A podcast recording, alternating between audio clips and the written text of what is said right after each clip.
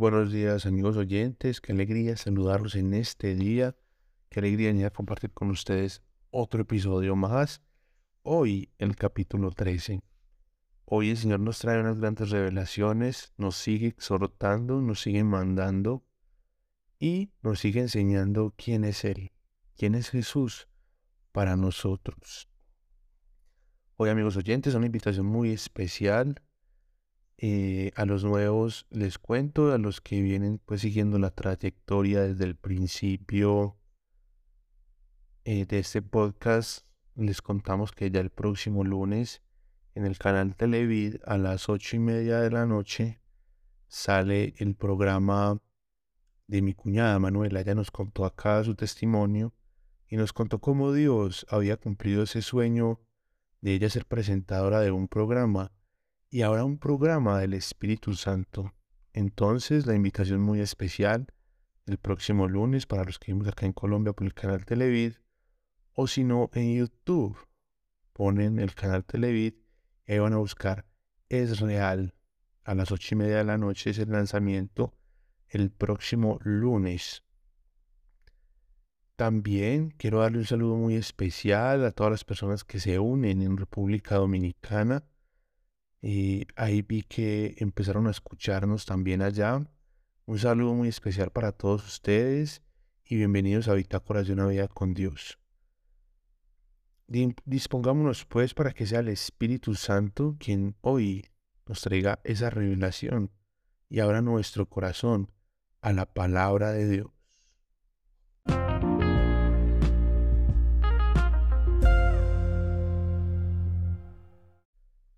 Padre, gracias te doy, Señor, por este día. Gracias por este amanecer que nos regalas el día de hoy. Gracias por la obra maravillosa que estás haciendo en nuestras vidas, Señor. Hoy te quiero alabar, Jesús, a ti, que voluntariamente diste tu vida por todos y cada uno de nosotros. Hoy quiero darte gracias, Padre, por el don del Espíritu Santo. Hoy quiero darte gracias porque en Espíritu vienes a habitar en nosotros, Señor. Hoy quiero pedirte, Señor, esa efusión en los corazones de todos los oyentes. Que tu espíritu descienda, Señor, así como en forma de paloma a nuestros corazones y que podamos sentir esa gracia de caminar contigo, Señor. Tu Espíritu Santo de Dios, que eres esa fuente viva de Dios en nuestros corazones, unidos a nuestro espíritu, Permítenos menguar, sanar, renovarnos, llevar a cabo, Señor, esos proyectos que tú has puesto en nuestros corazones. Yo te pido, Señor, que sigas limpiando y purificando esos sueños que tú has puesto en nuestras vidas desde pequeños, para que unidos a ti, Señor, podamos llevar adelante la realización de esos sueños que podamos tener esa gracia, Señor, y esa, esos momentos de alegría, de ver cómo día a día las metas que vamos cumpliendo para alcanzar un sueño se van haciendo realidad, pero siempre por tu gracia, por tu amor, Señor, y porque todos nuestros sueños, todos nuestros proyectos están unidos a ti. Así como lo dice el proverbio, Encomendamos nuestras obras a ti, Señor, para que tú te encargues de la realización de ellas. Pon en nuestros corazones, Padre, sueños nuevos, anhelos nuevos, que estén conformes a tu voluntad, que estén unidos a ti, Señor, el proyecto de vida, el cual estamos edificando, Señor, de tu mano. Llévanos, pues, Espíritu Santo Dios, a conocer a Jesús a través de esta palabra que estamos leyendo día a día que seas tú, Señor, quien nos guía y quien abre nuestros corazones. Te pedimos que abras nuestros ojos espirituales y nuestros oídos para que podamos ver y entender lo que tú estás hablando, Señor, a todos nosotros. Así pues, todo esto lo hemos orado en el nombre poderoso de nuestro Señor Jesucristo. Amén.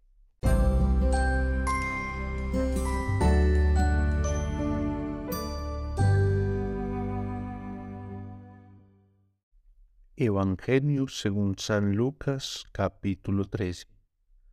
En aquel tiempo vinieron algunos a contarle a Jesús lo que les había pasado a unos en Galilea. Pilato los había matado mientras estaban adorando a Dios y habían mezclado su sangre con la de los animales que estaban sacrificando. Jesús les respondió, ¿Ustedes piensan que lo que les pasó a ellos fue porque eran más pecadores que los demás gente de Galilea? No, pero les digo que si ustedes no cambian su manera de pensar y de vivir, morirán también como ellos. O miren lo que les pasó a los dieciocho que murieron cuando la torre de Siloé les cayó encima. ¿Piensan que eso les pasó porque eran más culpables que el resto de la gente que vive en Jerusalén? No, pero les digo que si ustedes no cambian su manera de pensar y de vivir, morirán también como ellos. Entonces les contó esta historia. Un hombre tenía una higuera en su viñedo y un día fue a ver si tenía higos, pero no encontró nada. Entonces le dijo al encargado del viñedo, He venido tres años seguidos a ver si esta higuera tiene higos, pero nunca los he encontrado. Por eso, córtala. ¿Para qué desperdiciar ese pedazo de tierra? El encargado le respondió, Patrón, déjela aquí por un año más. Déjeme cultivarla y ponerle abono.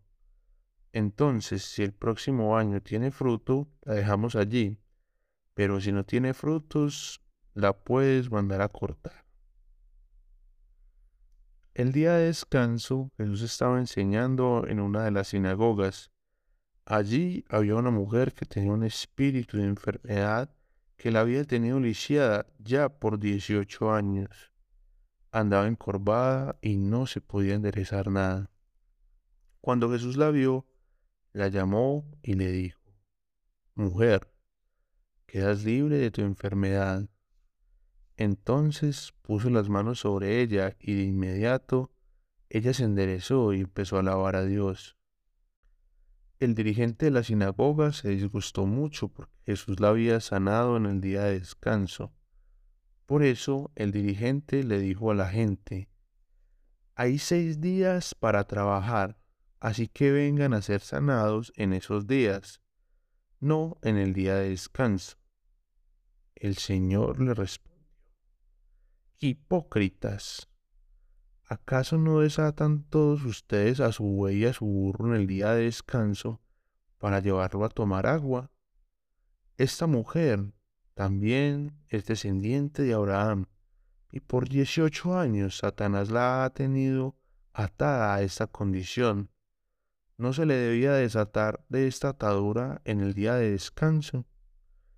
Cuando dijo esto, todos los que estaban en su contra se avergonzaron, pero los demás se alegraron mucho por las cosas maravillosas que hacía.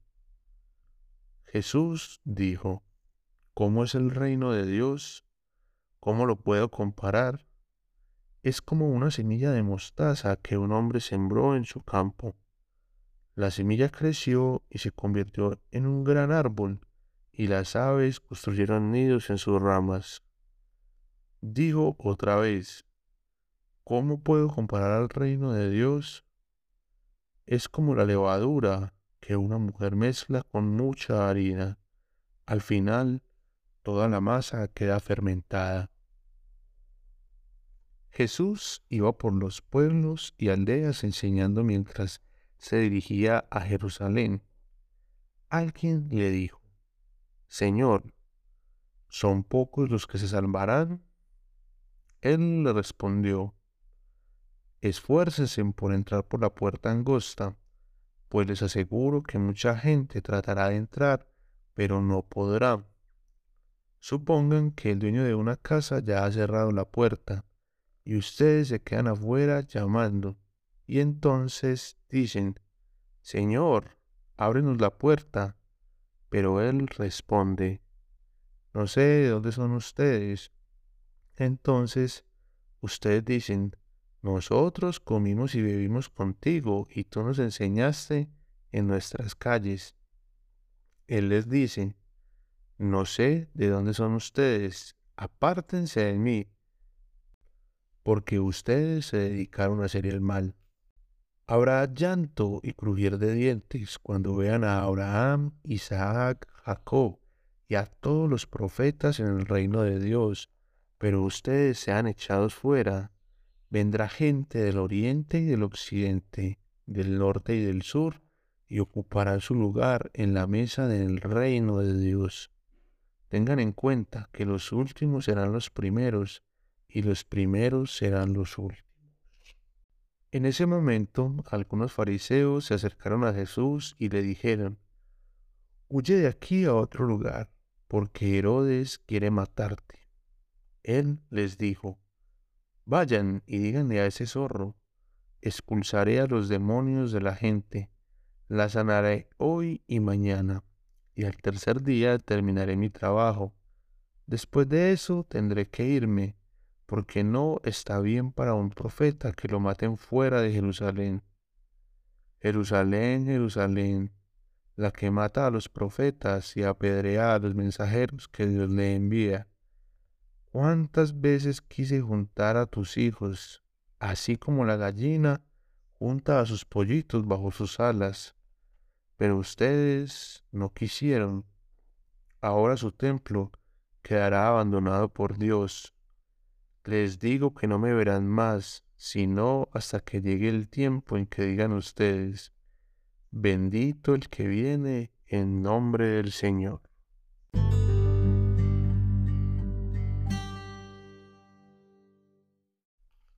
Bueno, amigos oyentes, eh, como les decía al principio, un capítulo bien exhortante, un capítulo que nos manda a la conversión, un capítulo que nos manda realmente a fijarnos en dónde estamos fallando en nuestra vida espiritual y a tener esa conversión real, a hacer esas renuncias a, pecados, a hacer el mal a los demás hermanos y a buscar cómo podemos mejorar cada día. El Señor arranca este capítulo, lo veía dándonos como esa promesa de que cambiemos nuestra vida para no estar como sometidos a esa disponibilidad de que el enemigo puede hacer como masacres con nosotros o digamos estas muertes en accidentes tan trágicos, ¿cierto? Y estar como siempre pegados del Señor. Se puede ver en este capítulo cómo el, el, pues el evangelista nos va llevando en esa trama de convertirnos, renovarnos. Después nos cuenta la parábola de la higuera que finalmente se les ha dado otra oportunidad. Finalmente con el Señor, después de su muerte, tenemos demasiadas oportunidades para cambiar nuestra vida y para empezar a dar fruto. Miren qué tan importante dar fruto y es decir, lo que hemos hablado desde el principio, compartir a los demás lo que estamos recibiendo de Dios. Sí, entonces, a medida que nosotros nos dejamos llenar por el Espíritu Santo, vamos a poder tener buenos frutos para compartir con los demás hermanos. Y entre más estemos unidos al Señor, más unidos al Espíritu Santo, mejor fruto vamos a dar. Pero si nos quedamos con todo lo que recibimos de Dios, finalmente, ¿qué va a hacer? Nos van a mandar a cortar como la higuera que no da fruto. Miren que el Señor está siempre sanando, el Señor siempre está dispuesto no importa el momento en que nosotros lleguemos a donde Él, el Señor siempre está dispuesto para curar nuestras heridas, para sanarnos. Y realmente cuando uno empieza una vida de oración, ustedes, los que tienen una vida de oración continua, los que no se pueden acercar y darse cuenta, cuando uno está unido al Espíritu Santo y empieza a clamar a Dios de una forma real porque está herido, porque está cansado, el Señor mueve su mano para sanarlo a uno y darle nuevas fuerzas. Después nos manda nuevamente con esa historia tan, tan bella de la semilla de mostaza que más adelante la va a volver a usar para hacer esos árboles frondosos que dan mucho fruto, esos árboles que se llenan de Dios. Cuando tú te llenas de Dios, se nota, se nota y compartes con los demás lo que el Señor ha hecho en tu vida, que hasta las aves hacen nidos en ti, o sea, las personas, los demás, empiezan a confiar en ti, en tu mensaje, en lo que estás compartiendo y aprendiendo de Dios, porque tu vida es un reflejo de eso. Y ese es el reino de Dios, que cada uno reciba las semillas que Dios nos ha dado, reciba el Evangelio. Créanme que leer estos, estos capítulos así día a día nos va dando mucha ganancia porque vamos empezando a conocer, empezando a conocer, empezando a llenarnos de Dios, aprender de sus palabras, de sus enseñanzas y podemos empezar a alimentarnos para que lo que Dios ha puesto en nuestros corazones empiece a crecer y nosotros podamos compartir a los demás. Y finalmente podamos estar como en esa gracia de Dios de poder tener esa salvación. Finalmente, ¿qué nos dice esta parábola de, de cuando el dueño de la casa no nos conoce, no sabe quiénes somos? Es que, bueno, compartimos, fuimos, al, fuimos a la Eucaristía, o fuimos al templo, fuimos al servicio muchas veces, pero nunca tuvimos intimidad con Él. Nunca sacamos un tiempo de oración para hablar con el Señor. Nunca, nunca nos dispusimos a, a decir, sí Señor, venga, yo voy a creer en su palabra, yo voy a estudiarlo, voy a conocerlo, voy a predicar, voy a saber quién es usted en mi vida. Simplemente me dedico a lo, a lo establecido y ya. Y la palabra de Dios es muy clara. Si uno no se toma como esto en serio, se va a quedar afuera. Porque finalmente si no hay como ese acercamiento al Señor, no, no, no habrá forma de que Él nos conozca. Y eso es lo que Dios quiere, conocernos, para poder estar como en esa, en esa gracia de, de esta vida que Dios tiene para nosotros. Entonces el empezar a caminar con Dios nos va a permitir estar, digamos, tan alimentados que podamos compartir con los demás esta gracia de vida, de saber que si yo saco un ratico de intimidad, un ratico de oración, si me siento y le digo, Señor, estoy cansado, Señor, estoy angustiado, tengo este problema, te abro mi corazón, te cuento mis cosas, el Señor nos va a responder. Esta mañana lo leía en el Salmo 5, que Dios está pendiente de, de tu oración. El Señor escucha tu voz y te responde. Eh, y ya lo hemos dicho muchas veces, la primera fuente donde Dios responde es en, es en la lectura de la Biblia, eh, en las meditaciones que uno hace de lo que lee.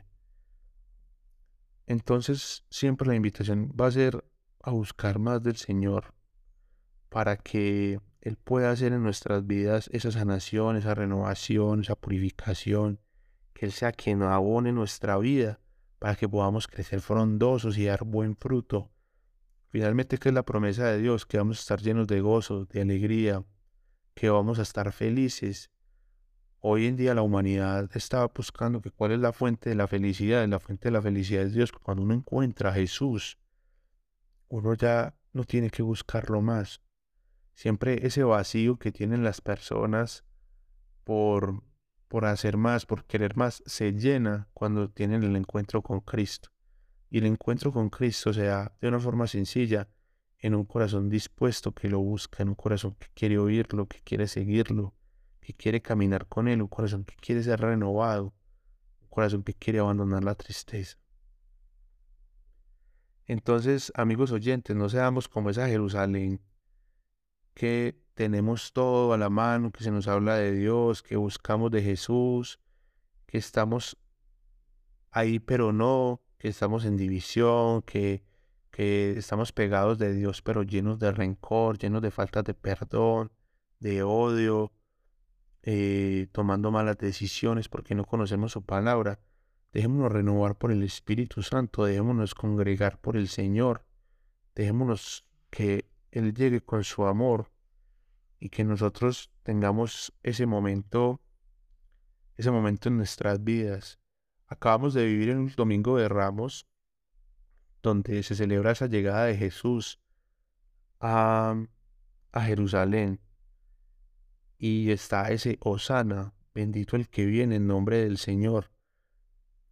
Hoy yo quiero invitarte, amigo oyente, a que descubras ese momento en tu vida donde le abriste tu corazón al Señor, donde tú puedes decir, Jesús entró a mi vida. Si tú no sabes cuál es ese momento, amigo oyente, pues pide al Espíritu Santo que te muestre. Y si no lo encuentras, abre tu corazón más, ora más para que el Señor entre. Dale la bienvenida, Jesús, a tu corazón. Quédate con eso para que finalmente Él llegue a reinar en tu vida y puedas transformarte para poder cumplir esa gran comisión que tenemos todos los creyentes. Eso era todo por hoy, amigos oyentes. Nos encontramos mañana con el capítulo 14, donde vamos a seguir conociendo, renovándonos y vamos empezando a acercarnos al final de, este, este, este evangelio. Nos quedan solo 10 capítulos.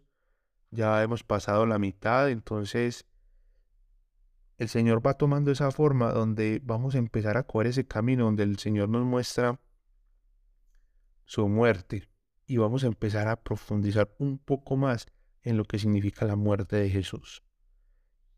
Mediten pues en lo que hemos aprendido el día de hoy, en lo que el Señor te ha dicho hoy en su palabra. Que el Señor te bendiga en abundancia, amigo oyente, a ti y a todos sus seres queridos. Que tengas un feliz día.